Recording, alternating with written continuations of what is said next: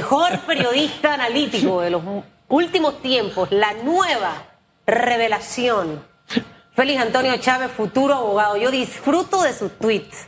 Me encantan porque son auténticos. Eso de y ayer fueron de cuadrangular. Sin respetar con la información, como debe ser. ¿Cómo está Félix? Yo siempre le tiro flores, pero que usted la- también la me las productora lo va a tire. poner en pantalla si usted no ha visto los tweets para que usted, eh, mientras él saluda y todo, De usted los vea. creadores de No se metan con la Navidad de los niños, no llega. Renuncio por la arbitrariedad del alcalde. Félix Antonio Chávez, usted búsquelo en Twitter. Mire, yo arranco con este tweet, con este, con este. A ver. Y es que hemos estado hablando, mire, cuando aquí teníamos el segmento Los Bochinches, yo traje un bochinchito de, de esa ruptura que había en alcaldía y le estoy hablando al año, al año, al año de administración. Y recuerdo que la vicealcaldesa le comentaba a Hugo que no era así, que ella estaba en España en una misión especial y que ella estaba trabajando. Ahora, cuando vino la entrevista, mucha gente me escribía, ay Susan, pobre Judy, es que ella no puede darle duro al jefe porque la- es el jefe, la puede Sí. votar. Eso podía pasar, Feli. Él, él la podía votar si ella se manifestaba en contra de las arbitrariedades desde el inicio. Buenos días, Susan, Hugo. Como siempre, para mí es un privilegio estar con ustedes en este análisis. La vicealcaldesa Judy Meana fue una defensora de oficio durante la administración del alcalde José Luis Fábrega. Respondiendo a tu pregunta, el artículo 3 235 de eh, la Constitución señala que ningún servidor público municipal, escuche bien, podrá ser suspendido ni destituido por la autoridad administrativa nacional, que en este caso es el alcalde José Luis Fábrega. Hay un debate jurídico por si, en efecto, la vicealcaldesa puede o no renunciar a este cargo de elección popular. Y vamos a remitirnos a el capítulo, el, el título 8, en su capítulo 1 de nuestro, nuestra constitución política, habla de puntos interesantes. Dice, en caso de vacante temporal o absoluta de la representación principal del corregimiento, se encargará el suplente. La constitución solamente tipifica el cargo de los representantes de corregimiento. Cuando el principal se, se va, el suplente en efecto toma el cargo. Pero cuando el suplente también se deja el cargo, se hace una elección en los próximos seis meses. Pero para el cargo de alcalde y vicealcalde no sucede esto. La constitución tampoco contempla cuáles son esos requisitos para que el alcalde o vicealcalde eh, puedan eh, renunciar al cargo. Pero hay algo interesante aquí que si nos vamos a el Código Administrativo de la República de Panamá, el artículo 816 sí menciona unos puntos interesantes para las autoridades, para los servidores públicos. Son motivos suficientes para eximirse de servir un destino obligatorio. Escuchen bien. Impedimento físico por causa que, con toda probabilidad, se extienda a más de la mitad de lo que falte del periodo respectivo. Dos, estar sirviendo en otro destino público, haber servido en el año anterior un destino oneroso, siquiera por seis meses, ser mayor de 60 años, habla también de la gravedad por calamidad doméstica, como enfermedad grave, muerte de los padres, esposa e hijos. Es decir, que la renuncia se presenta sin contemplar ninguno de estos tipos. Ella renuncia por el tema de la arbitrariedad del alcalde capitalino José Luis Fábrega. ¿Es legal o no? Eso es lo que se debe debatir, porque administrativamente ella puede renunciar, pero tomando en cuenta lo que señala nuestro código administrativo. Es que más allá del tema legal, entonces vamos ahora a la otra consideración y es esta. El alcalde sí es el superior en, rango, pero los dos son electos por votación popular. Entonces ella no le está renunciando al alcalde, le está renunciando a quienes la pusieron en ese cargo, que son los ciudadanos. Y ahí es donde no le encuentro el clic. Es decir, si de pronto ella tenía el cargo de, creo que estaba supervisando algo de la mujer, o no sé si la pusieron de supervisora del tema de comunicaciones, ya yo me perdí en esa de comunicación de la alcaldía. yo creo que ella podía renunciar a eso y pongo de ejemplo, o analogía, lo del vicepresidente que era ministro de la presidencia, pero renunciar al cargo de vicealcaldesa, me parece que aquí ahí tiene que correr un poquito de agua.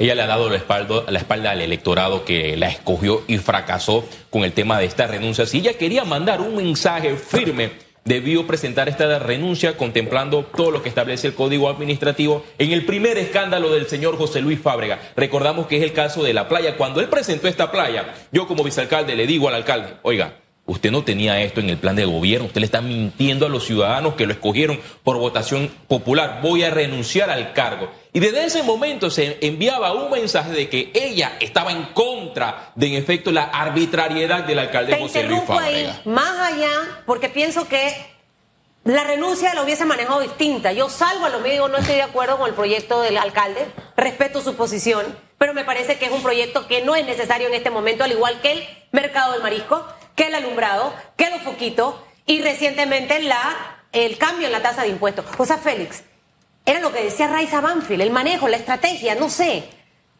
se está asesorando mal. Y si ella quiere agarrar esta renuncia tardía como un trampolín político para buscar un puesto de elección popular, ya sea para la alcaldía de Panamá o para la presidenta de la República, porque en efecto ella recientemente dio una declaración a un medio de comunicación y dijo que también ella tiene aspiraciones a la presidencia de la República. Ustedes se imaginan a una mujer política que en efecto recibe el espaldarazo de los electorados y en medio camino renuncia a ese cargo que es sumamente importante, eso es darle la espalda. La estrategia fue malísima y ella avaló todo. ¿Llevaría chance Todo, políticamente? Todo. ¿Qué va? No lleva chance ni, ni, ni siquiera de suplente de cualquier persona, aunque sea ungida por un poderoso que venga del órgano ejecutivo. ¿Por qué no llevaría chance?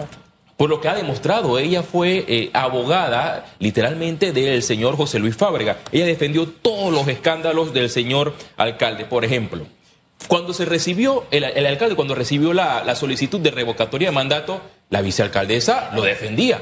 Es más, una vez el alcalde Fábrega se refirió a ella de forma despectiva, que solamente ella servía para abrir las bolitas de eh, la Lotería Nacional de forma despectiva. ¿Cómo tú te vas a referir así a tu compañera de fórmula que con esos votos del Molirena te Es llevó verdad. al poder? Dos, ella defendió el presupuesto más alto que ha tenido la alcaldía de Panamá. Y más aún, y lo mencioné la semana pasada, cuando hacemos esa radiografía, en el presupuesto del alcalde Fábrega, que es el más alto, solamente registra 37% de inversión. Es decir, que el alcalde no está trabajando para una reactivación económica en su distrito capital. Ella ha defendido la planilla más alta de la administración alcaldicia de todos los tiempos. También ella defendió el alumbrado y el desfile, que ha sido el más caro y el más feo. En su momento eh, ella dijo que no se metan con eh, la Navidad de los niños, pero después el alcalde Fábrega reconoció que lo que se hizo, abro comillas, fue una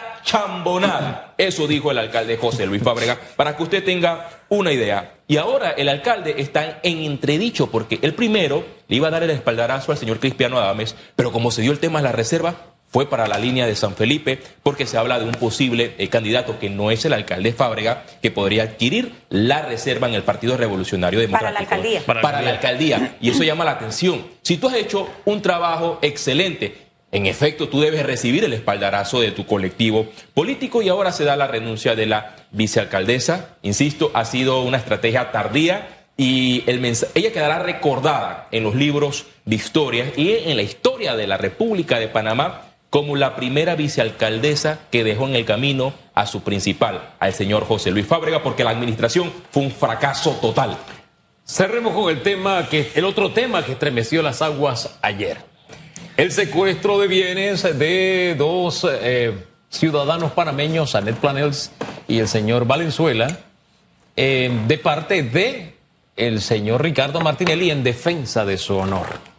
¿Cuál es el análisis que Mira, usted hace? eh, yo estoy en tercer año de Derecho y Ciencias Políticas de la Universidad de Panamá y en primer año nuestros profesores nos han eh, mencionado cuáles son estas estrategias a la hora de aplicar un secuestro. Aquí se ha violado el Código eh, Civil y también el Código Judicial porque se aplica un secuestro a una parte que no está involucrada en este proceso. Es más, la abogada del expresidente Ricardo Martinelli con- confunde el domicilio con la propiedad de registro público. Ahí en el primer examen de Derecho y Ciencias Políticas de la Universidad de Panamá fracasa, para que tenga una idea. El secuestro sí está contemplado, pero se debe aplicar a la persona de acuerdo a los registros que están contemplados en este proceso judicial, de acuerdo a estas medidas cautelares. Entiendo que la cifra supera los 300 mil balboas, pero la parte afectada, que en este caso sería la eh, ex esposa del señor Mauricio Valenzuela, va a poner eh, todos los recursos, todos los recursos los va a presentar porque a ella se le violó eh, su domicilio con un secuestro que no era para ella. Y dos, Por fortuna, el hijo de Anex Planels es abogado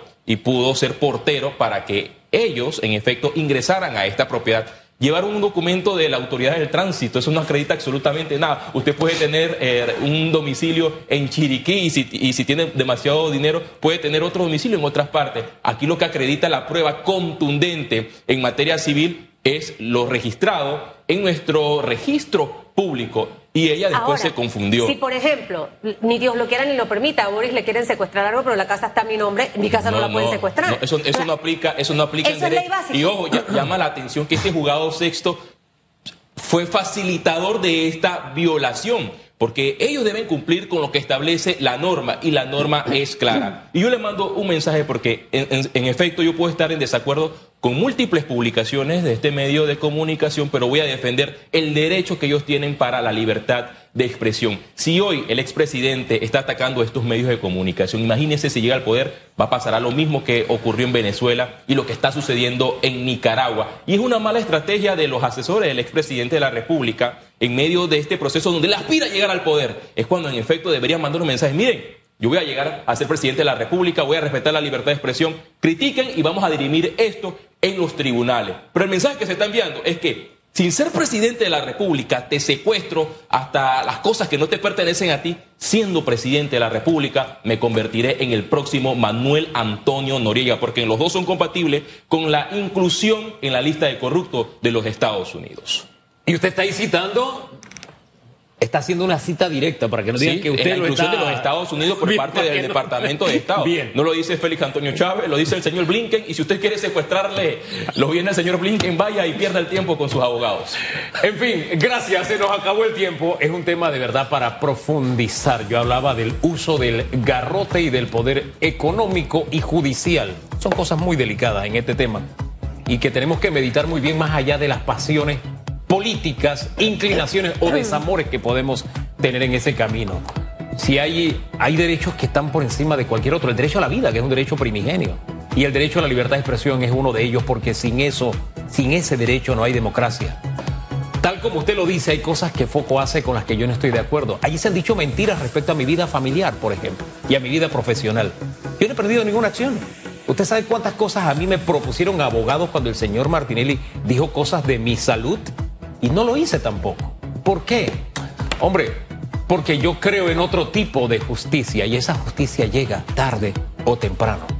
Se lo dejo hasta allí porque al final en algo que tenemos que estar de acuerdo los panameños es en la defensa de la vida, la democracia, la libertad de expresión. Esperemos que este jueves sea un jueves calmado. Que no haya más sobresaltos en el día. Hoy hay Consejo Municipal. Hoy hay consejo municipal, la sangre de Cristo, pero yo no creo que el alcalde vaya para allá. Nueve de la mañana, un minuto. Y si no va la vicealcaldesa, ¿quién va?